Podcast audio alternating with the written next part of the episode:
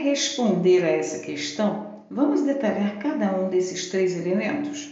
Primeiro, a proposta de educação integral já praticada no Rio de Janeiro tem seus pilares no desenvolvimento de competências cognitivas e socioemocionais, no protagonismo juvenil e na implementação de um currículo flexível e integrado. Segundo, a BNCC preconiza uma educação integral pautada em três elementos estruturantes, a saber, o desenvolvimento pleno, a visão do estudante e a integração curricular.